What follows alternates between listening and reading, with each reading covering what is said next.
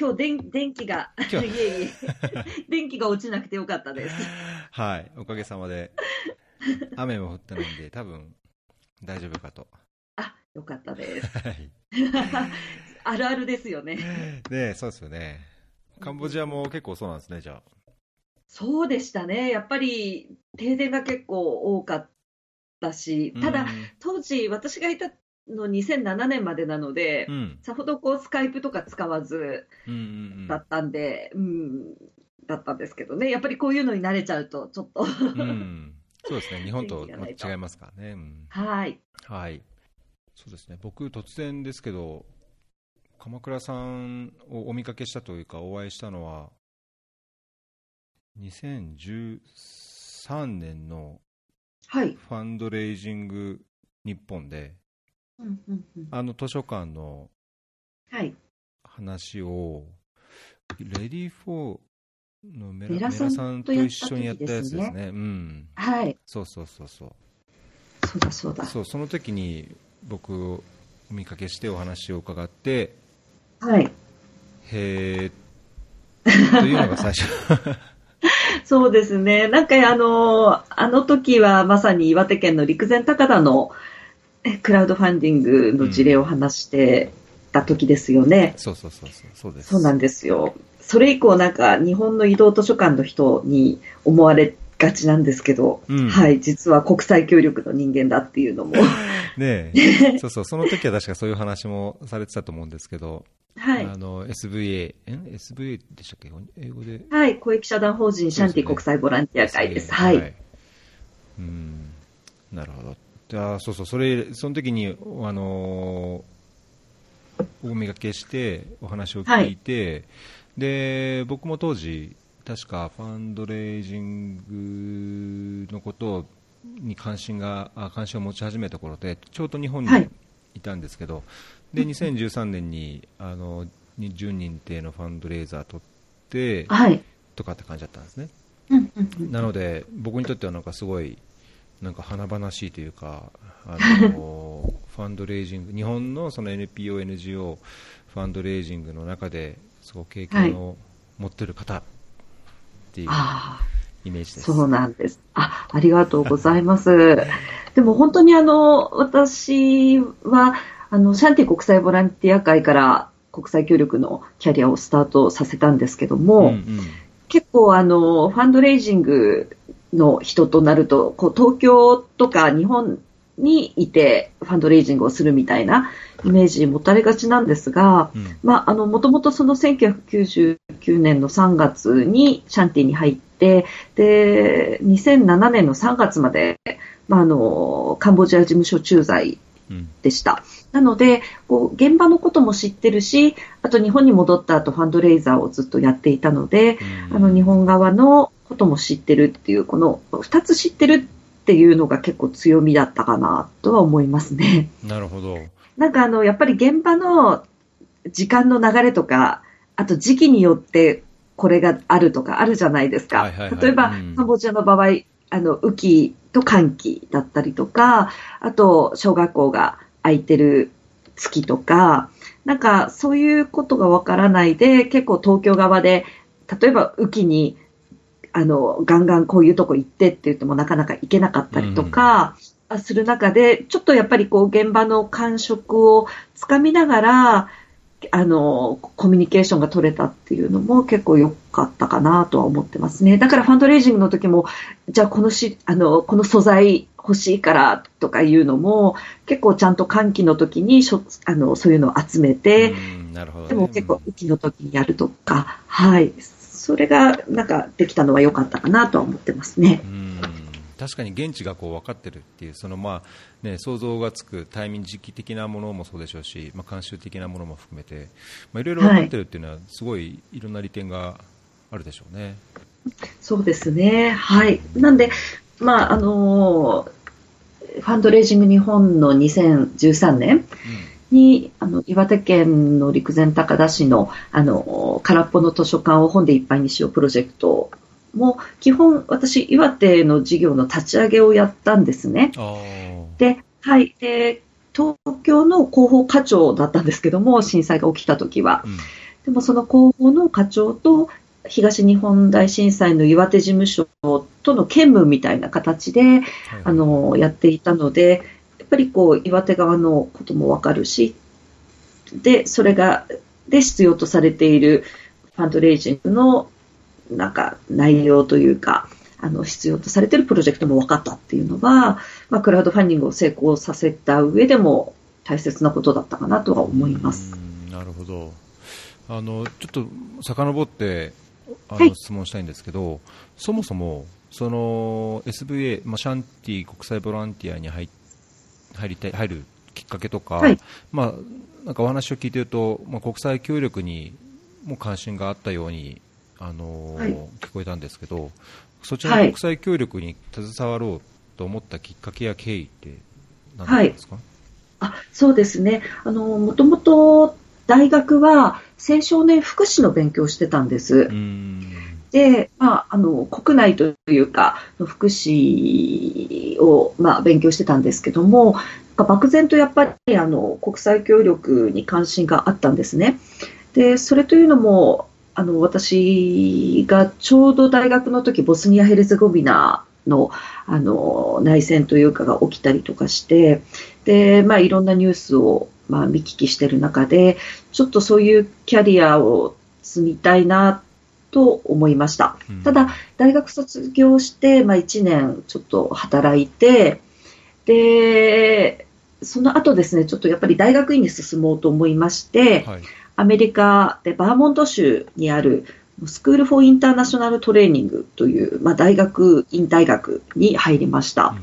で、えっと、バーモントのこのスクール・フォー・インターナショナル・トレーニングってすごい面白いのが、え運営母体が NGO なんですよ。はい、あの、うん。NGO が、まあ、世界中でこう活動している中で、そういう人材を育てようみたいな、ーうん。はい、大学だったので、結構すごいこう実践的なノウハウが詰まってたんですね。うんで、あの、まあ、1年キャンパスで勉強して、で、の次の1年は、まあ、インターンシップを6ヶ月以上やらないといけないと。いうような、はい、とこでした。で、ただですね、ここがポイントなんですけども、あの、まあ、国際協力を勉強しようと思って、このスクールフォーインターナショナルトレーニングに入ったはいいんですが、うん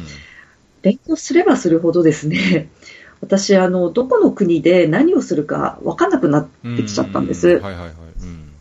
あの、専攻が、あの、インターカルチャルインターナショナルマネジメントっていう、まあ、あの、異文化経営学って訳してるんですが、結局その、例えば国連とか、あの、グローバルな NGO に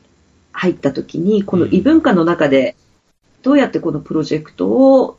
動かしていくかと。まあ、どのようにそうういう異文化の中で経営していくかっていうのを、まあ、勉強する、まあ、いわゆるちょっとプロジェクトマネージャーになるための、まあ、学部でした。ただですね、じゃあ、どの分野のプロジェクトマネージャーになるのかとか、あと、どの国で仕事をするのかとか、そういうのが、私の中で、こう、確固たるものがなくて、ふわふわちょっとしてたんですね。はいはいはい。はい。で、やっぱりあの、アメリカの大学院は皆さん、ね、ああの、もうすでにどこかでキャリアを積んで、で、自分はもう、例えば平和構築で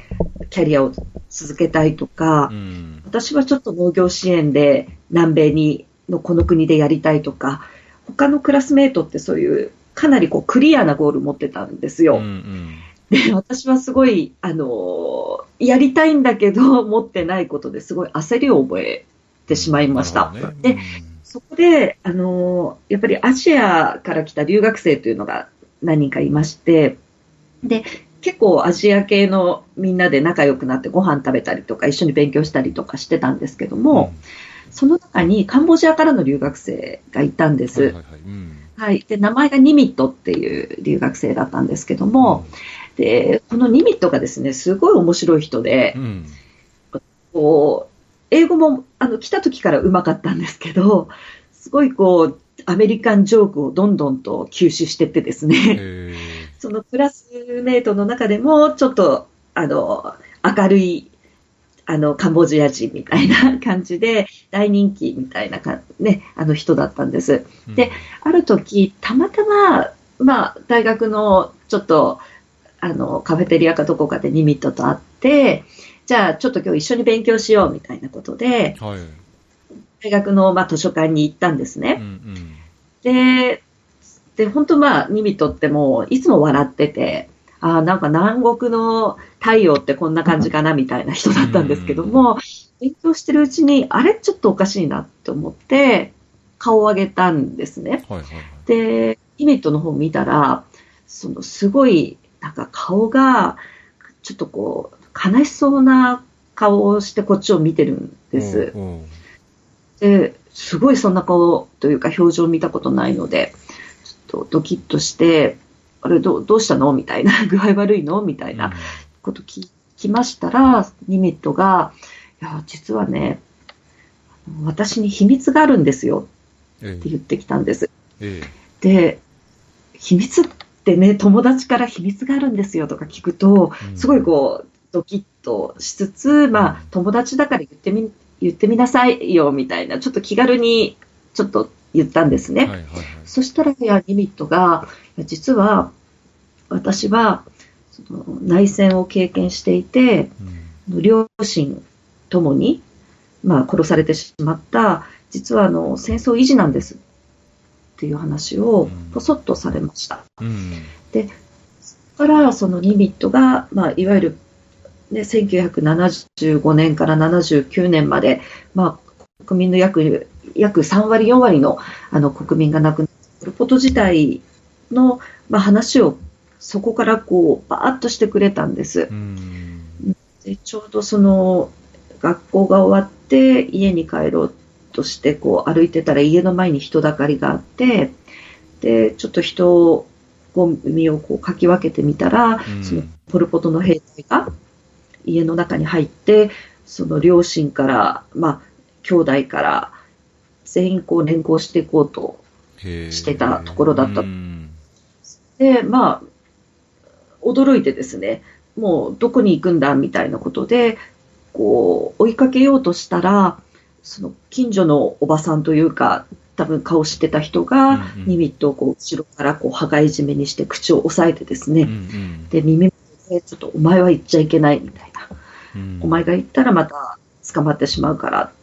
ていうことで、まあ、本当にもう、ね、あの、涙を流しながらですね、まあ、連れてかれ、親をって、で、そこからもう、兄弟とも親とも、まあ、会えないかったと。で、その後、まあ、ポルポト時代のその強制労働に就かされて、うん、もう朝4時からね、あの、日が落ちるまで、もう、あの、桑で、土を掘ってダムを作るという、まあ、青少年グループみたいなところに入れられて、で、強制労働を体験しつつ、まあ、もう祖国を捨てて、まあ、あの、難民キャンプに、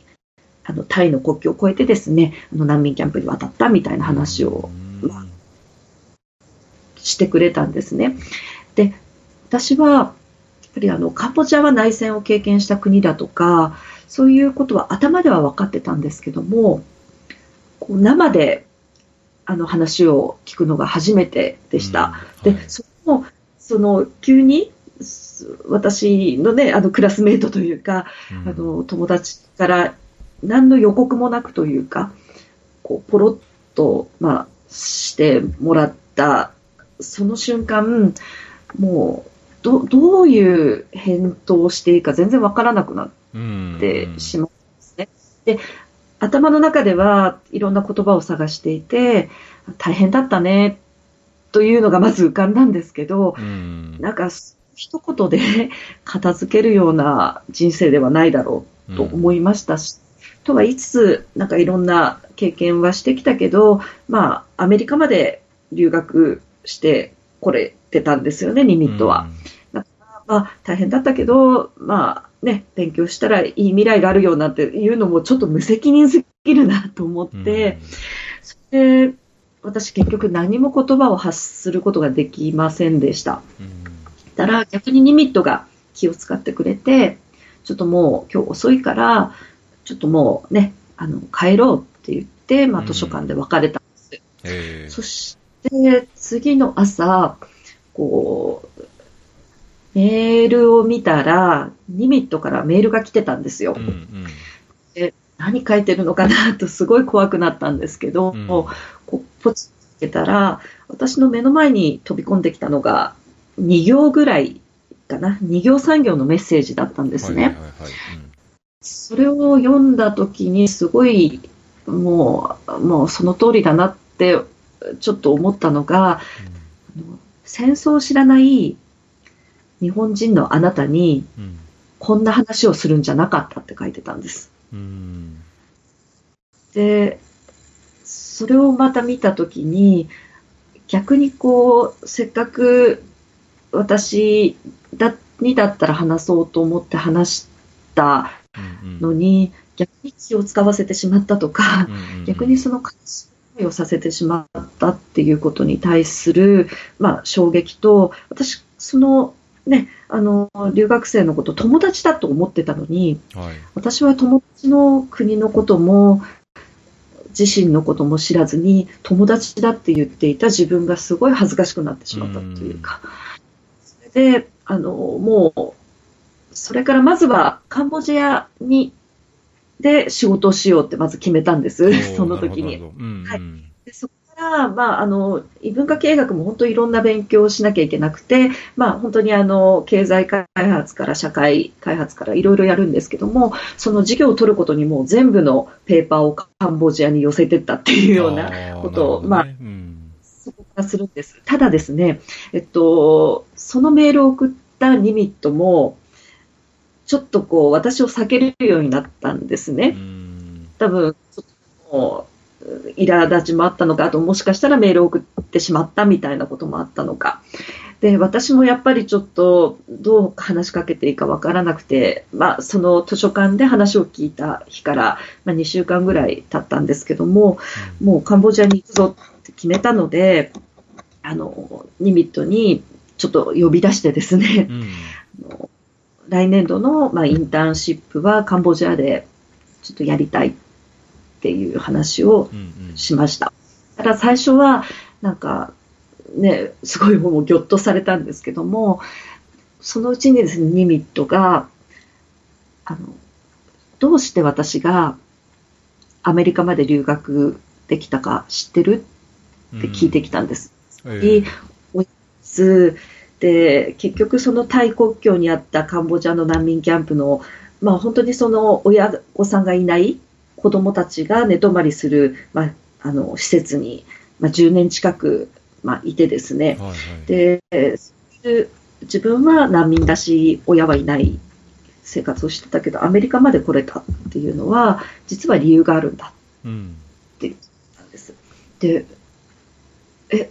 何、えっと、どうして？ちょっとわからないよ、と言ったら、それは難民キャンプの中に図書館があったからだ言ってくれたんですね。えうんうん図書館って、日本にいると結構当たり前のようにありますし、うんまあ、例えば学校に行ったら図書室が、図書室がありますよね。うんがアメリカに導いたのっていうのが、その時こう頭の中で繋がらなくてですね。うんたら、あの、ニミットが、あ本当にあの、難民キャンプの中に図書館ができたんだけど、うん。みんな図書館ってわからなくて、で、お金いるんじゃないのとか、いろいろ、その、あの、子供たちの中で話したけど、ええいや、なんか、大丈夫らしいと。で、で恐る恐る、その施設の子たちと一緒に図書館の前に行って、こう、覗いてたら、中から、あの、司書というか、図書館のスタッフの女性の方が、大丈夫だよ、中入って本あるよ、みたいなうんことで招いてくれたと。で、例えば、その絵本とか読んでる時も、そのもし、その、お父さんお母さんが生きていて、一緒に難民キャンプ住んでて、で、お父さんお母さんがその文字とかを読めたら、多分そこでこう教えてはくれるんだけど、自分は親がいないわけなので、どうしようかなと思ってたら、やっぱりその図書館のスタッフが、ちょっとこう、つっかえてる、あの、文字のところの読み方を教えてくれたりとか、うんすごい読み聞かせをしてくれたりとか、そういうちょっとこう、親御さんのように、こう、あの、接してくれたっっていうことに、ちょっとこう、喜びを覚えて、毎日のように図書館に通ったらしいんです。うんで、難民キャンプの図書館なので、そんなに冊数はなかったと思うんですけども、それでもこう、端っこから全部、あの、読んで、うんで、中にはその、あの、外国からのボランティアさんが置いてった英語の本も、結局、読破全部したと。へ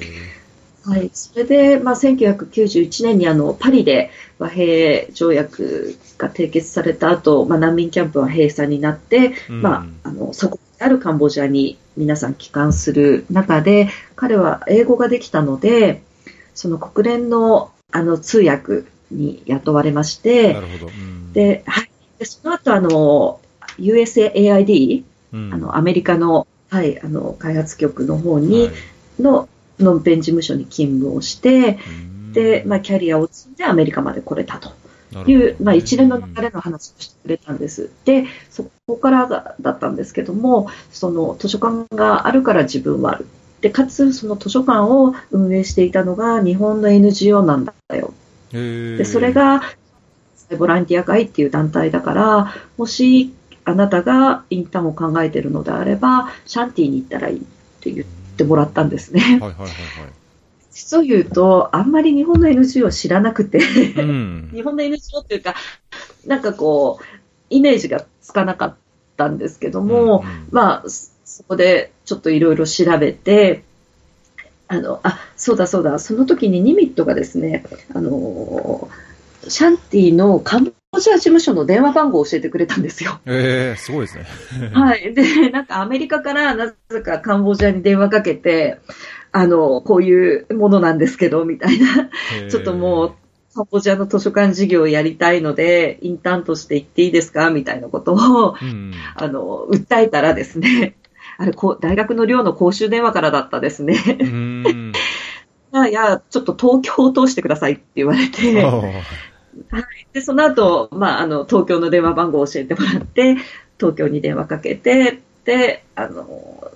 まあ、面接受けてみたいなことで、まあ、晴れて1997年ーに初めてそのインターンとして、はい、シャンティにお世話になりました。で、まあ、そこからやってたんですけど、当時、あの、図書館事業家の、あの、上司だった方が、ちょっと、あの、日本に帰らなきゃいけないっていうことが、時に、うんその当時の所長だった手塚浩二さんから、もしよかったら残って、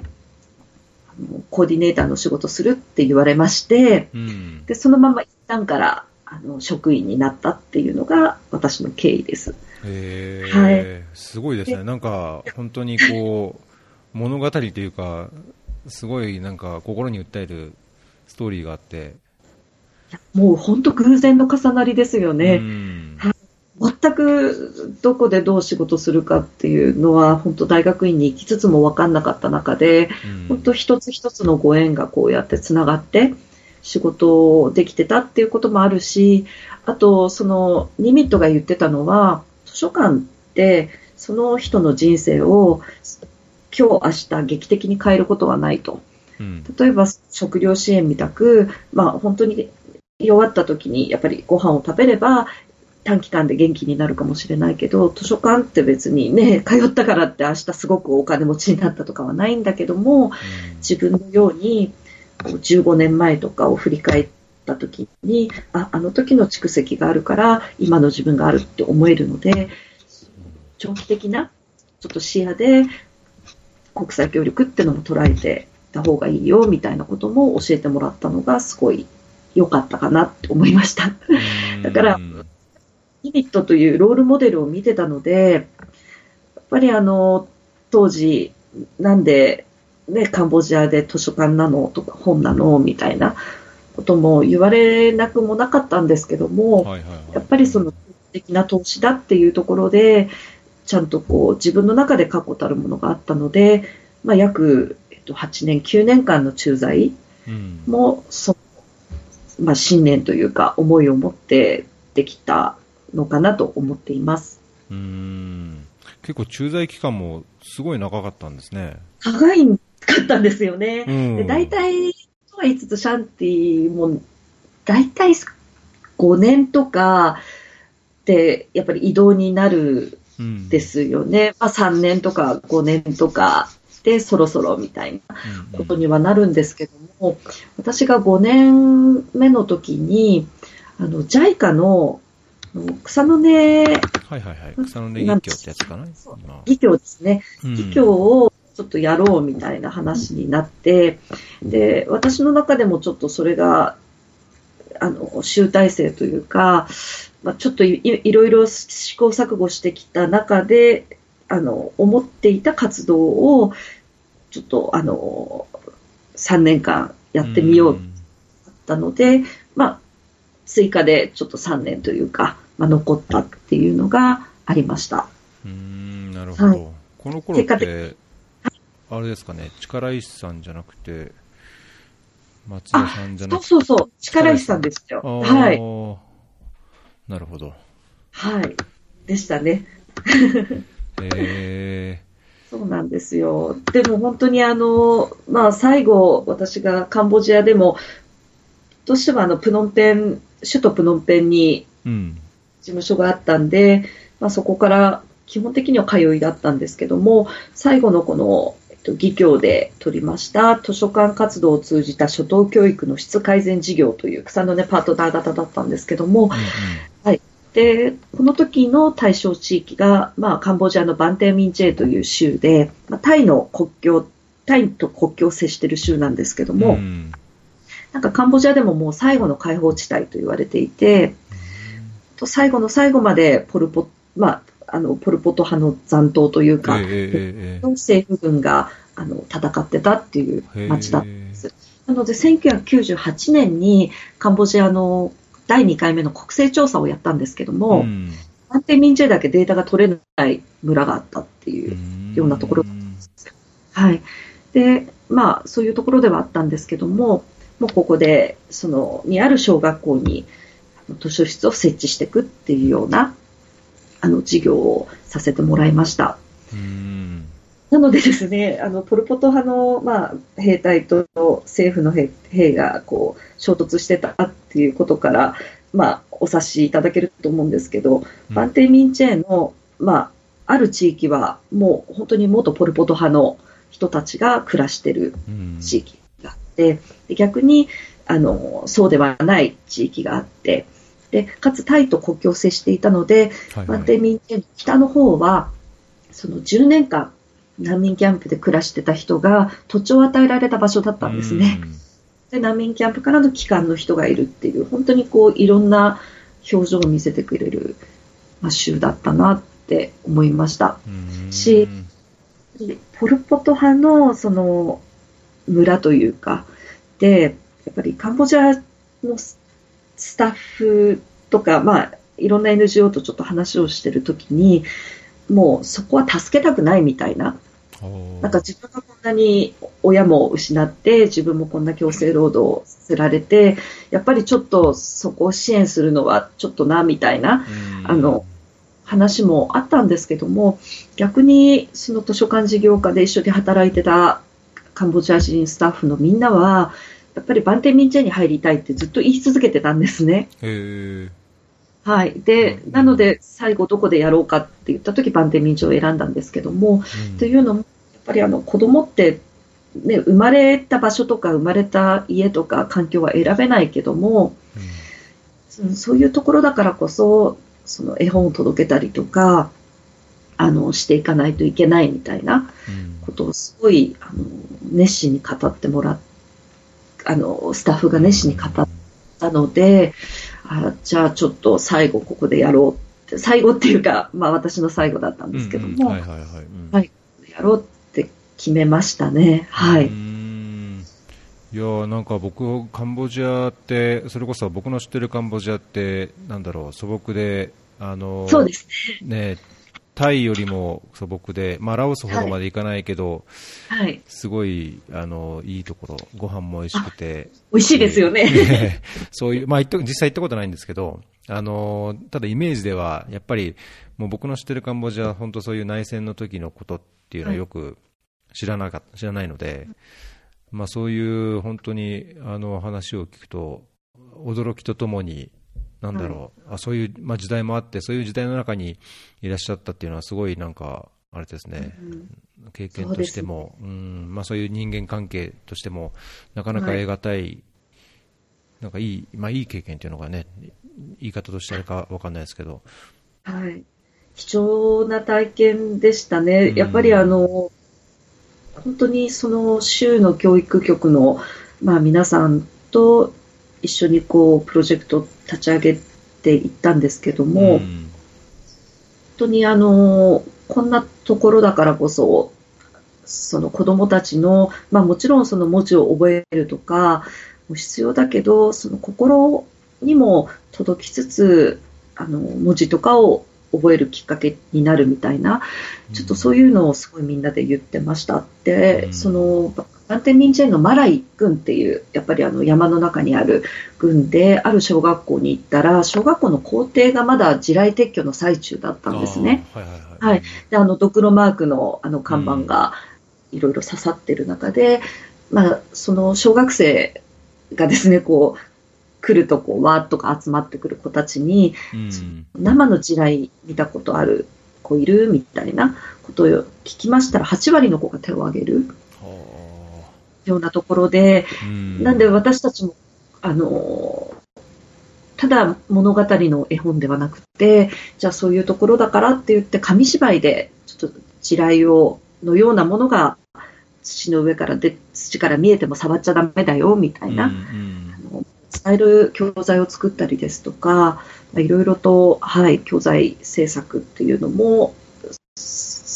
結構考えながらですね、進めていってたかなと思います。うん